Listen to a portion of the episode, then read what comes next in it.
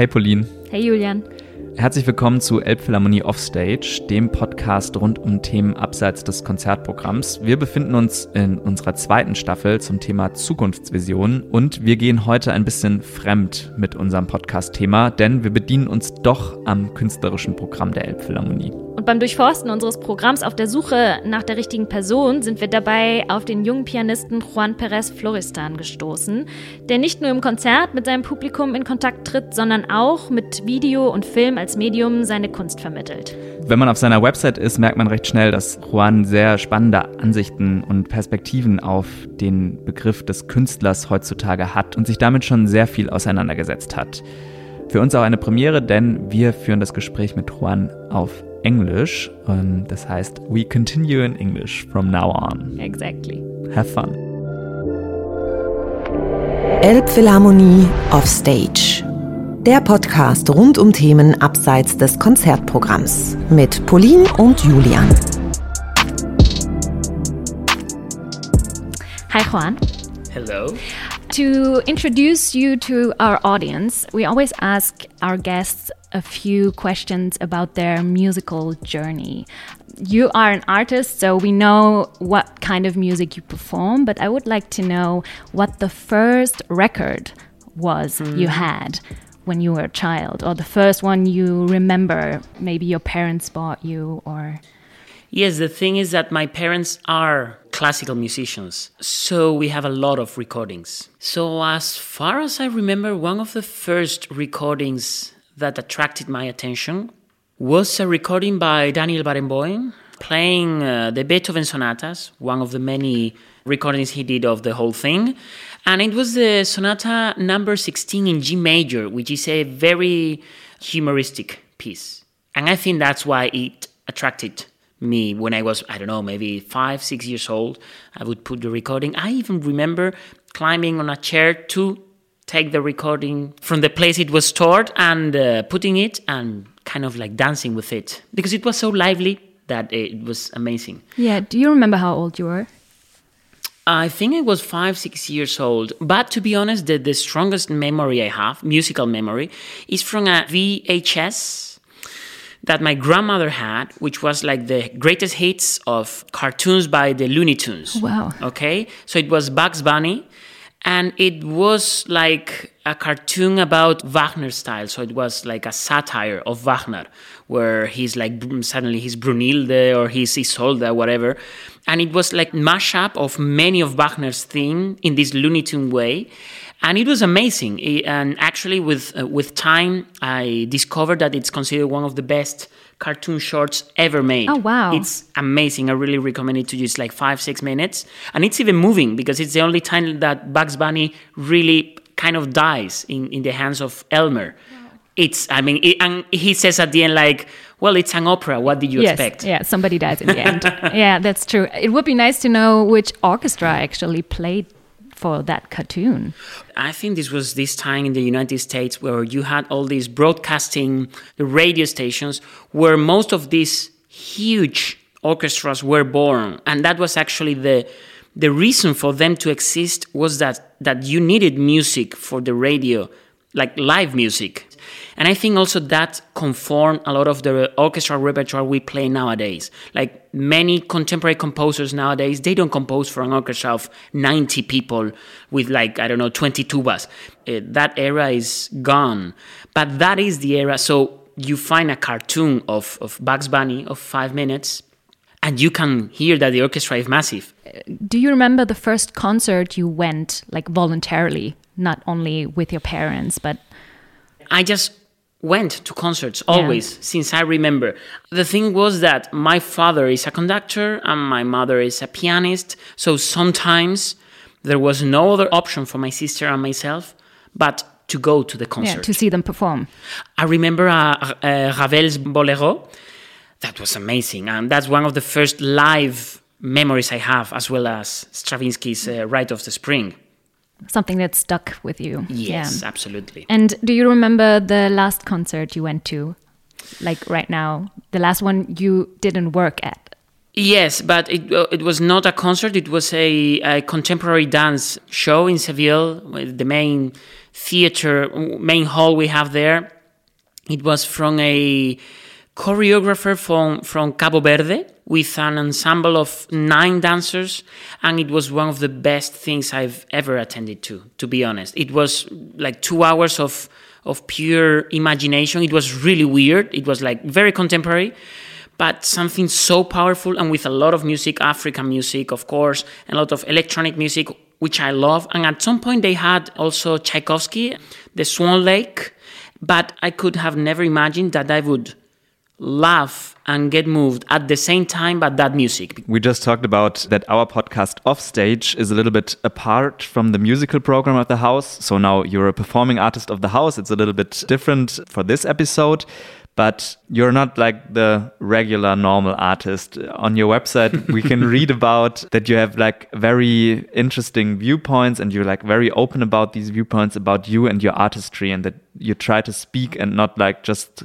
go on stage and play the piano besides that you have many different outlets on which you talk about your ideas I think this adds on a little bit to this introductionary questions. Do you remember maybe it is like the thing you said with your parents, but did you remember a moment where you decided to become an artist? No.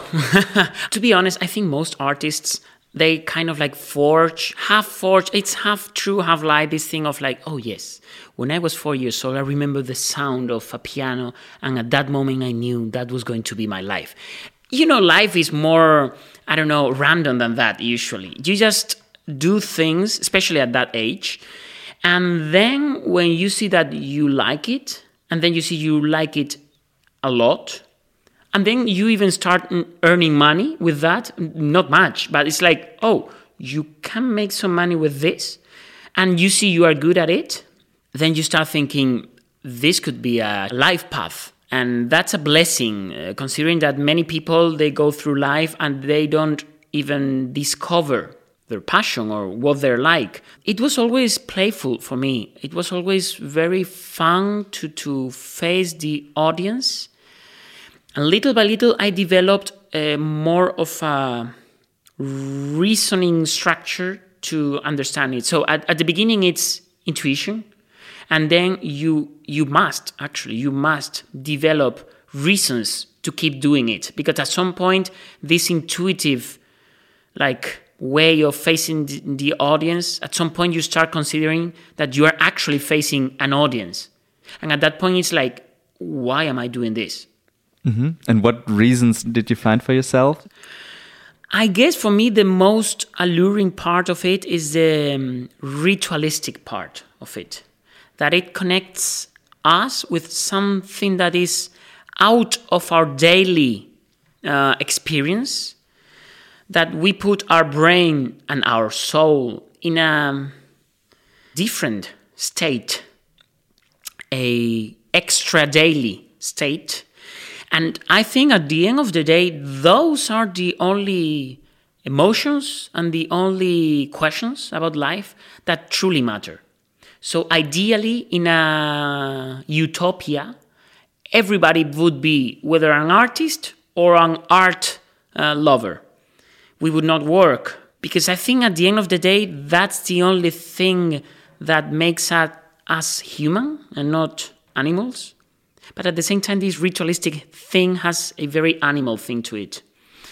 One thing I thought about what you just said is like you said that it has to be something special, this performance, but at the end of the day, it is often like you as a classical performer, you go on tour and you play an equal program like a couple of nights behind each other, how do you get like this special feeling if there's like it is a job, like a little bit of a job. It is still. It, it is a great job, but um, yeah, there's a routine in yeah. there too. Yeah. It's a job. It is.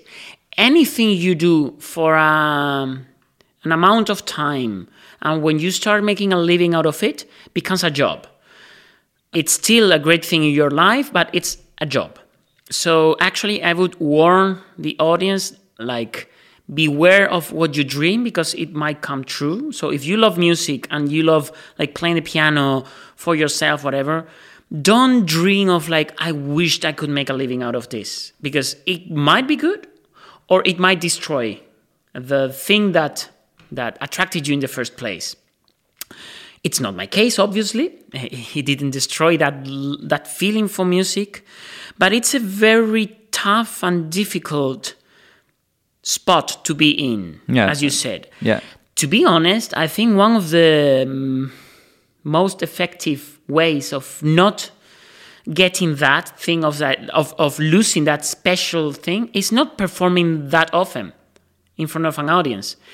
But that, that's not a very popular opinion, obviously, because this is a business and this must keep going and, and making money, not for, for the artists only, but it's a business. So a lot of people make money out of it, which is great. It's it's way better making money with art than I don't know of uh, oil or like mm, petrol, right? But anyway, saying that for keeping the art alive, you should not perform 80 times a year. I don't think that's a very popular statement. Yeah. But I think it's it's a reality. If not, it becomes another day at office. At a very high level, for sure, because we are talking about top artists.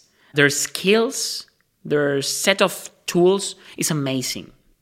But it's only human that you just get burnt out very quickly if we are not careful. Mm-hmm. One interesting aspect that you said that playing not so many concerts is like a good thing. I can totally understand that because like we have a job in this building in a concert hall and we are not performing artists, but we have this I have the same feeling as well that if I would go to every concert every night, the concerts wouldn't be the same. You would And- get desensitized, desensitized Yes, you know? yes, you, yes, yes, You would yes. lose the connection. Yeah, I totally agree. which also ties in with a very real issue nowadays which which is overexposure in general so like it's not only attending too many concerts or playing too many concerts. It's social media it's youtube it's netflix it's everything. So our attention is nowadays demanded by by so many sources that at the end of the day we get desensitized. Absolutely. There's a good cue because we have like a section in which uh, we have like music prepared for you, which you may or may not know. At this first example, you, you should know. Um, We and know you know. um, Okay. And it's always like to lead on to a new topic. Um, so I play you this song, and maybe you know what, what I'm talking about.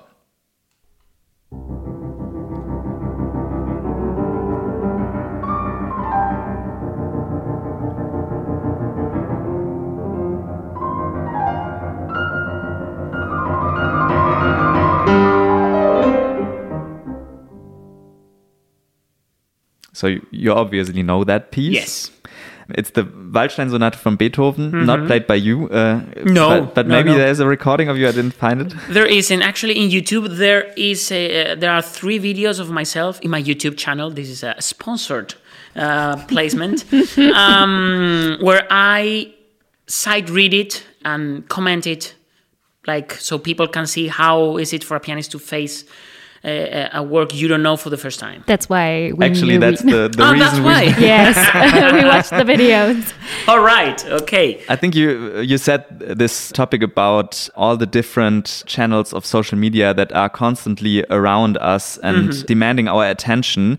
You have a YouTube channel as well. How does this came upon? Was it like a natural process in you being an artist that you wanted to have another media to express yourself, Hmm. or how did you create this YouTube channel especially? Yeah, the thing is that I love cinema and I wanted to get practice behind and in front of the camera.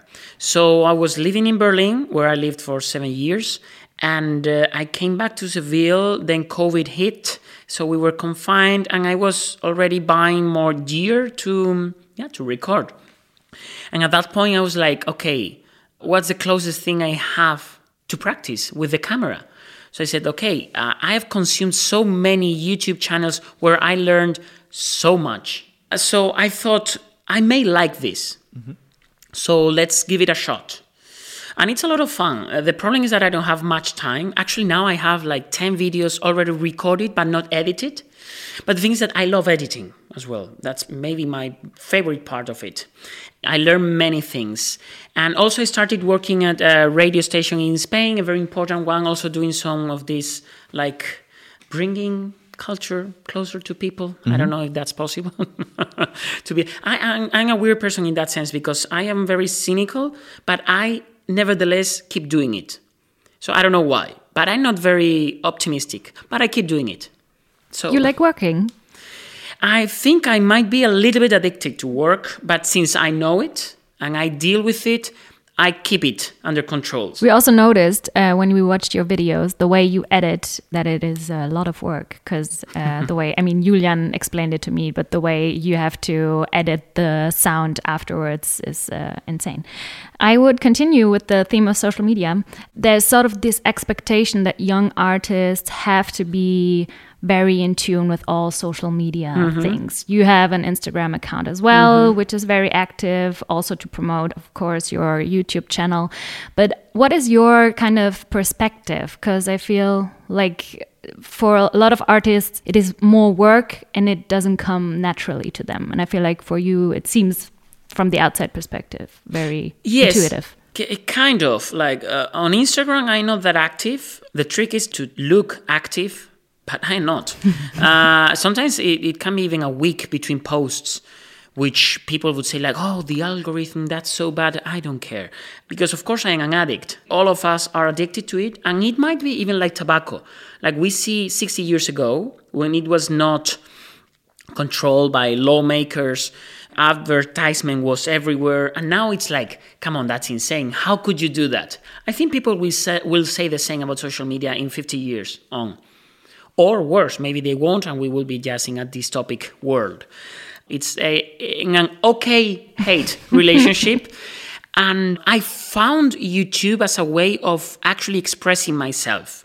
There, I really control what I want to say and how I want to say it. For this, if I want to do, like I did a video about Orpheus, Beethoven, and Neil Gaiman, the comic writer, putting them all, all together for 30 minutes. It's a documentary I did myself didn't have many views. I don't care. So that was a way for me to feel true to what I want to do. To be honest, I mean, uh, but the thing is that I am not a, a music lover that is not a professional. So I'm not part of the audience. So I don't know how they feel. I see they love these kind of profiles of artists just saying like, another day at office and now it's a it's a photo of their dressing room and then what they're eating and then the plane they're getting for the next place. For me that's very boring. But i guess a lot of people like that to get to know the artist behind the work. Yes, know? but that's not getting to know the artist no. at all. It's again another mask. We all are performing the whole time and we have many masks. And the true success of this social media was hiding the fact it's an advertisement and making you feel they're just talking with you. And it's a familiar face. So this is the same. So before you had Karajan, you could not get close to a god like him he would not i don't know shake hands of people at the dressing room or whatever or like make a selfie with people. He, he was a god.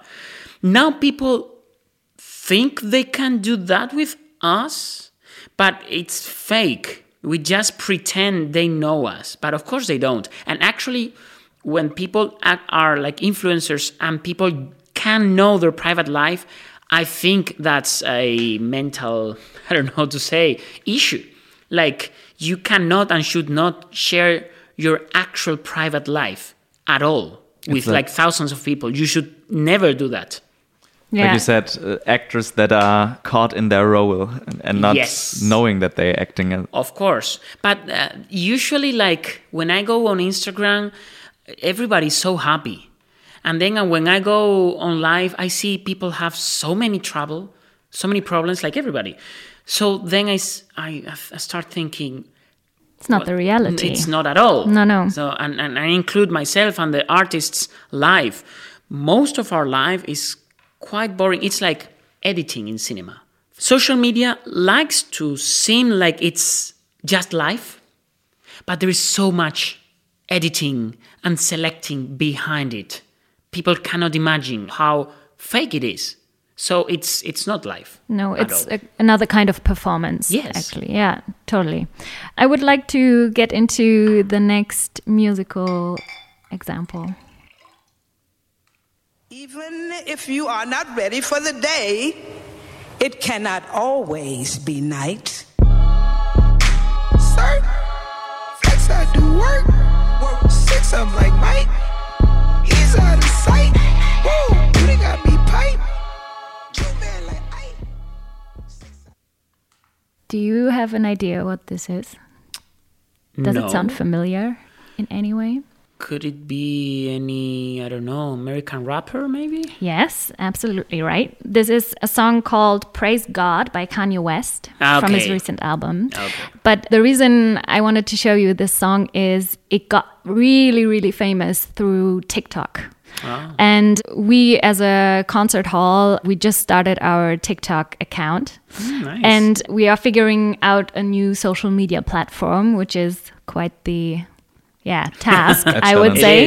Especially now talking to you about social media, I feel like yeah, especially for classical music, there is an audience on social media for that, but finding the right audience is very very tricky. And I would like to know for you if I would tell you, yeah, you have to get a TikTok account, how would you feel about that? Is that something you think about? New platforms? No, uh, like I don't have TikTok, and I wouldn't know where to start. Maybe Twitch. I considered at some point because that would fit better what we do. Um, first of all, I prefer Kendrick Lamar for audience to know. I, I recommend them to listen to him, and uh, the thing is that these tools, social media platforms, were made in a specific way with specific goals. And again, third time that this word comes, the algorithm has purpose. And these things are not designed by nature. The algorithm is created by people with certain interests. So please don't make me believe that this is just the way it is first of all. And then, like culture and the arts, how can they fit there if they can at all? The thing is that when you open your feed of Instagram, if you are a guy, for example, no matter what you uh, use Instagram for, even if you only follow like classical music accounts, like I don't know, 50% of it is going to be girls with not so much clothes That play the piano then. that and some of them play the piano that's for If sure you're lucky. so it's like okay you like classical music so here you have a girl playing piano so these platforms are designed with certain goals which is keeping people hung and keeping Yeah, people scrolling. yes scrolling and doing like this even this gesture of the, of the finger scrolling down there are studies that they made that because for our brain our ape brain this is kind of like it gives us pleasure it gives us meaning so it's everything is well thought about. So how can we fit there? So the thing is that should we play by the rules of pop music? If we do, we will always lose because those rules are for them. And now I'm talking about social media, about yeah, life in general. Young people on a weekend, they can spend I don't know, a lot of money in drinking, eating, going to a football match, or going to a, a Beyoncé concert. So money is not the issue. I don't know what the issue is, but we were talking before about how our attention is demanded by many, many things. So we are forced to play by those rules, and you cannot just say, no, no social media for us but we are bound to be like fourth rate social media influence or fifth rate. We experience the same issue as well. If we post like a beautiful picture of, of the building in the sunset, it's like a completely different impact than if we would like discuss a Beethoven piece of sonata music, with yeah. you. So Of course, it's not the platform for reflection. The, then for deep, yeah, uh, the medium is the content, and it's as clear as it can be with social media. So TikTok for classical music, I guess it's good for like humor classical music, but like for people to follow me, because this is also another thing that we usually I feel we have to be too careful with the audience. You should get to them where they are. well, maybe they should get to me where I am. So why do I have to go into TikTok? But I am on YouTube and Instagram and Twitter. They can come to me. Or even better, they can come to my concerts. Yeah, no, that's, that's true. So there is also responsibility uh, on the part of the audience, but they are free not to give uh, a damn about us and just not coming to our concerts. Of course. I feel like uh, TikTok, the um, amount of time you have to, or they say seven seconds videos are the ones that are the most popular. They work the best. The algorithm loves that Yes. kind of stuff. So imagine the content you do in seven seconds, you would condense it to something that is like so much more trivial than what you're actually doing. So I feel like you almost have to anticipate a more unintelligent audience that only likes seven second videos instead of an audience that would listen to you talk about one piece of art or one piece of music for like 30 minutes. You almost, Absolutely. yeah, you treat them like they're not as intelligent, I feel like. like idiots. Or that's yeah, exactly. That's uh, I feel like sometimes when we create TikToks, this is what we're like on against. Yes. We try to condense content in seven seconds, but Yes. it doesn't really work that way. And you know, our brains are still brains of animals and apes. So the context is also vital. Like, I don't know, like going to the psychologist, like half of the process is deciding to go and paying for it. That's also like, even only that is 50% of your recovery. Because when you pay for it and you go there, your brain is in a different place. It's like when you buy a book and you read the book. I said before that I learned a lot from YouTube and Instagram, but at some point I realized that the context made everything not important.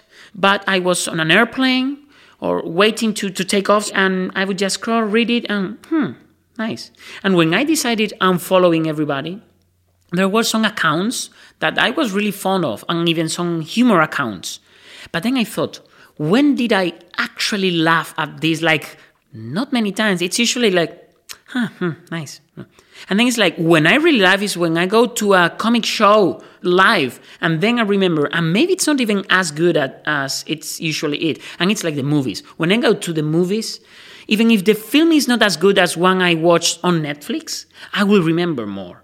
People think they are being cultivated on social media, but they are not. Yeah. They are just consuming and they are like appeasing their minds, like saying, no, no, I'm a cultivated Mm. person because I also follow some art accounts. So now they can sleep well. Yeah. I am supporting art. And that's not supporting art. That's like going to bed and sleeping peacefully because you think you do that, but you don't. Yeah, it's for the conscience. You talked about Twitch, which I find very interesting because the way you work with YouTube is more you like the behind the scenes thing. You like the editing, you like the recording, you like thinking of ideas for videos. How about the aspect of interaction with your audience? Is this also an aspect you like about the whole situation? Uh, yes, I. But that's why I didn't go into Twitch. Yeah, okay, because I mean, this the basis of Twitch Yes. would be to interact, like to teach them while you're talking to them. Yes. Yeah. Now, especially about, uh, I didn't go to Twitch because of the quality of, of it, like the post production, as you said. I interact with, with my audience. Like I ask them sometimes questions and then I gather them and I make a YouTube video about it. But again, it's usually bound to fail, this kind of interaction. Because first of all, like most of the question is like, how can I play faster my trills or arpeggios? It's like, I don't know, I haven't seen you play. And uh, some of the times it's the same question over and over. People are worried about life and it's like, how can I make a living of it? Man, if I knew. And I don't know. So, Yeah. On your website, you say, in your opinion, art is always political. Mm-hmm. So there was like a very dark picture that we just described about the world of social media. But do you think if you as an artist have the possibility to do something to really like make a political statement there, what could it be? How can we fight these algorithms. Hmm. Maybe just like a utopian vision about it. Yeah, the thing is that uh, sometimes people ask me then, why don't you leave? And I always answer with this anecdote. I always forget which French writer was it. So they built the Tour Eiffel for the Universal Exposition. Some people don't know that that has been a very recent thing in history of Paris, and that was a temporary thing. That was the entrance for the exposition. They were going to take that out when it was done, but they didn't. And then it became a symbol, so it was too late. Some French people don't like it. At that time, many people didn't like it. But the thing is that this French writer always had his breakfast in the Tour Eiffel. So they asked him, So why do you do that if you hate it? And he said that that was the only place where he could not see the Tour Eiffel in Paris. so this is the saying you have to have your breakfast in Instagram because if not, it's here to stay. And then you try to educate people that at least share with them your beliefs and your thoughts. I mean, politics, in the, the true sense of the word, it's a way of changing the world around you and affecting uh, that change. So, of course, art is politics in the sense that it's one of the most powerful communication tools we have. And also, it's comfortable for artists and the audience to have the silent artist. They have no opinions, they have no likes or dislikes, because then they can go to a concert and enjoy that performance with a good conscience.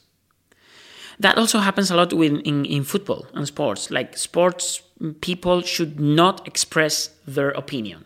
They tell us not to express our opinions. I mean, they don't tell us explicitly, but they tell us. Yeah, they don't want you to offend anybody Yes. with your opinions. And I think that's again bound to fail because maybe people are like, yeah, I prefer then not to say anything. But suddenly at some point it's like not saying anything is saying anything as well. Be careful with that. If you think that just being neutral is enough, be careful because there's no neutral thing in life. I think that's one of the the dangers of art as well that you can hide behind it and say I'm, my opinion is Yes. through the art, but that's No. a difficult thing as well. That's a very also childish thing to say. I'm here only for the beautiness. Nobody's in this world only for the beautiness. That's one thing. But don't say that your only goal is music and music making and beautiness, and that will be enough for bringing peace to this world. Because it won't. I not how it wished. I wished. Peace in this world is actually a good saying for the next musical.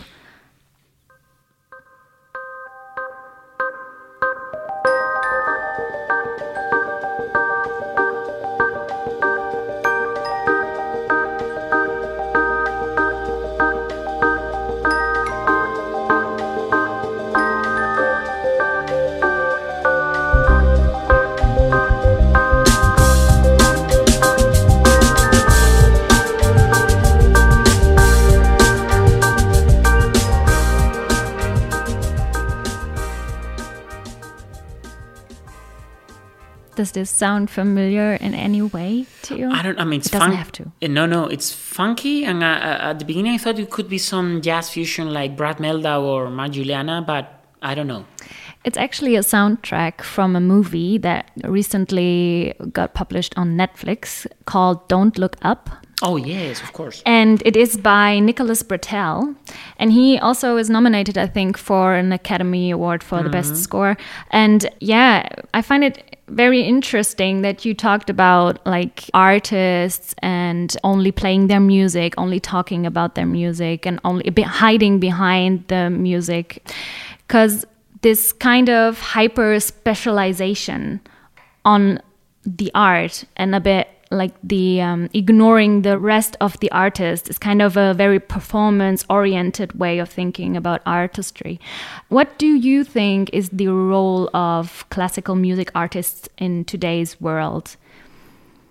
Or is there a role? Is there a role? There is, Yeah. there is for sure. It's a huge topic nowadays. So mm, I think our role is eternal, let's say. But we should reconsider what we do and how we do it. And uh, I think there is a huge reason to play Brahms and to play Mozart and to play all of those pieces by those composers because those are some of the greatest musical thoughts ever put on paper and they still amaze and shock everybody who listens to that. Also, let's not think the audience is stupid. When my friends who are not musicians or don't know about classical music come to a concert, they are amazed. Like they are shocked. Because that that is universal. Music is an universal expression. The problem is that maybe there is not a financial or business point in what we do. Some things should be even like free, like water should not be a good business. You just need water. In the future, they will make a big business out of air or sunlight, who knows? So, the arts, the main point, and this is a very unpopular opinion nowadays, if you say that something should not be profitable, they say, like, what? Of course it should be. But the reason for us to exist should not be that we are profitable, but that we talk to human souls. And sometimes we don't. Yeah, because I mean, in Germany, I don't know how it is in Spain, but there's a lot of money put into culture yes. and stuff to actually provide artists with the yeah liberty to actually do things that are not profitable yes. um, which is a very important part but even then you i mean as a concert house we see that daily it's hard to put art out there that isn't popular yes. or that isn't profitable but you always try i mean we work in the marketing department so we try to communicate to people what is interesting about things they don't know yet. Hmm. and this is always a yeah challenge. let's not forget that arts in general have never been profitable in our history. Profitable or not that was not a thing. But we have been always paid for what we do by before it was noble people like opera yeah. is a clear example. That can never be profitable. And rich people would pay for that, sponsored. Sponsors, yeah. And nowadays, especially in Europe, it's the public state who does that. In the United States, it's a private sponsorship. But art has always been like that. So suddenly pretending that it must also survive in the market, like we have never survived in the market. We were always sponsored.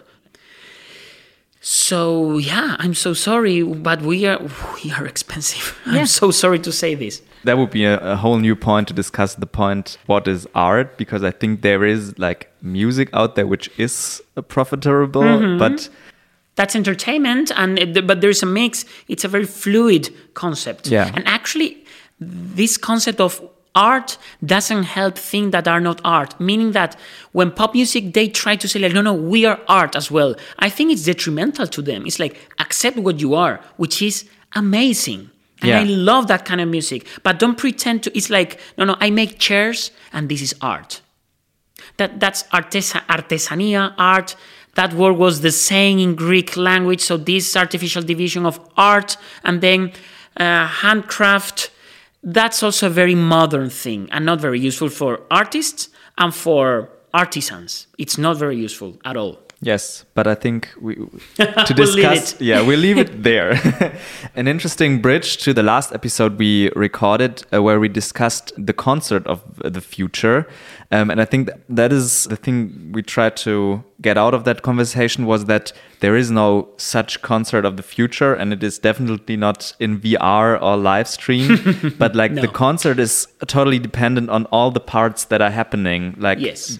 the artist the place, the location, and the audience, and all have to click together to make something new. I think that fits pretty good to the, the things you said that mm-hmm. you as an artist have to make that connection and that it's not like to play the repertoire as like a classical musician like crafty but what is your surrounding what is your yes. context yes and i think that we have to accept that a concert is half art half a show because sometimes people think that all these kind of like new approaches to live music is like selling out, selling Bach, and like thinking that the actual, that the nowadays format of a concert is the natural way. It's also an invention. It mm-hmm. is. And let's say that maybe the only place and time where pure music happens is when I am alone at home and people cannot imagine how beautiful and intimate music can be. This at Elbphilharmonie is amazing, but it's not pure art. So maybe if we just accept that most of it is artificial and it's business, then we can change it. People, I think, should be allowed to enter with uh, drinks. I have been to classical music concerts, actually contemporary music concerts in Berlin, at a disco, a concert with a beer, respectful silence. It was amazing. We will listen to some Kurtág, some Schubert, and it was amazing. And many, many other things. That's not selling out because the way I dress up, the way way people dress up, they clap between pieces, whatever, that's an invention already. And that can be changed. That actually is already selling out. So why not change the format? In this sense, I am more pro getting deeper into it. So if you have to change, change it fully and go into TikTok or whatever and make the experience a better thing for young people. Because as we said before, it's not about the money, it's about maybe the time value. Maybe they should have that also in our shows, which would become a show. No, they are already a show. We pretend it's not, it's only about the music, but they are already a show. They have always been. Mm-hmm. So I think we're coming to the Elbphilharmonie as a place now, and I think the Elbphilharmonie is a place where such experiences have happened and are happening, but of course not on the regular base because it's like people have their expectations if they go to a concert, and if all that would be crashed, I think many people would be offended. and Um, it shouldn't. I mean, it should be just a part of the options. Do you think you, as an artist, do you feel like you have the possibility to propose something like that? That you say, I want to do a concert, but there are like 20 pianos in the foyer, and everybody can, like, there's the score of the pieces that are played on there, and then they, they, they can try their luck or something like that. I think the programmers are the ones who have that power. We artists can ask for like these kind of different things and we can do things that are in our power, but those things is are not in our I can ask, for example, for the promoter to put chairs on stage, which is like because suddenly you are making a statement about what's the stage, what's the audience, what's the connection between us. And actually sitting on, on stage, so close to the, the, the musician, is even violent. It's quite shocking. But maybe some people need that to reconnect with the act of music making, being so close that you are overwhelmed. Also for the artist, like being in your living room. That could be an option. Speaking at concerts, introducing the pieces, I do that quite a lot. But it's again hard because these halls were built to have this hierarchy. Hier- Hierarchy? Yeah, hierarchy. So you are high and you're low. so um, artists can do many things for sure. But at the end of the day, promoters are the ones who can make that change. Yeah. Um, yeah. Yeah, I think that's something that we already discussed in the last episode. That it's like, I think on both sides there's the will to do something, but like to have a platform on which they can meet, it's very hard because there's like not so many examples of when it really has happened a lot. So I think that's the difficult part to, to really like come together. And usually we talk about this when we talk about engaging new audiences, young audiences. But that's not the only problem. The thing is that uh, long-time audiences are stopping coming to concerts. That's a problem. This is not only for like 18 years old who, who come with TikTok. This is for like 40 years old people who are tired of like listening to the same thing over and over and over. That's also a problem. We should reach them as well because there are many people of that age who don't come. But of course, for the artists, for the young artists as myself, ah, that's so, not so. You know, I prefer yeah, young people, whatever. There are a lot of people who need art, and not only young people. Yeah, absolutely. The way things are orchestrated in a classical concert setting does not only not spark inspiration for the audience because it's learned there are rituals it goes the same way every single time um, but it also doesn't spark real inspiration in the artist itself. No. I imagine. No. Um, do you remember, or is there surroundings that make you feel inspired, Hmm. or concert settings that actually had you think about the way concerts are structured, Hmm. or is there something? I don't know because the problem is not that there are rituals. As I said, I said before, it's part of the game. You get into a ritual to get out of your everyday experience. The problem is that rituals get shallow and empty with time, and then they mean nothing. That's a problem with our ritual. So we need new rituals. Which ones? I don't know. They are not created self consciously, they just appear spontaneously through like history. social media. Of course. Yeah. Uh, for me, usually it happens, uh, the best times, it's usually, I don't know why, summer festivals, even open air festivals sometimes, which logistically is a nightmare and acoustically, but there is something there. Again, when I am surrounded by people, 360 degrees playing, and they are very close to the piano, and I talk to them, and I am actually talking to them because they are like one meter, two meters And you away can from see me, them. and I can see them, and I can like make them involved and active. Like I hate passive audience. So when they see you are so close to them and you look into their eyes, they get uncomfortable. And I love that. Because like, no, no, no. This is not about you sleeping through my concert, like closing your eyes like, ah, Mozart. No, no, no, no, no. You are part of this. And you are gonna be here. And you are gonna get exhausted. Yeah.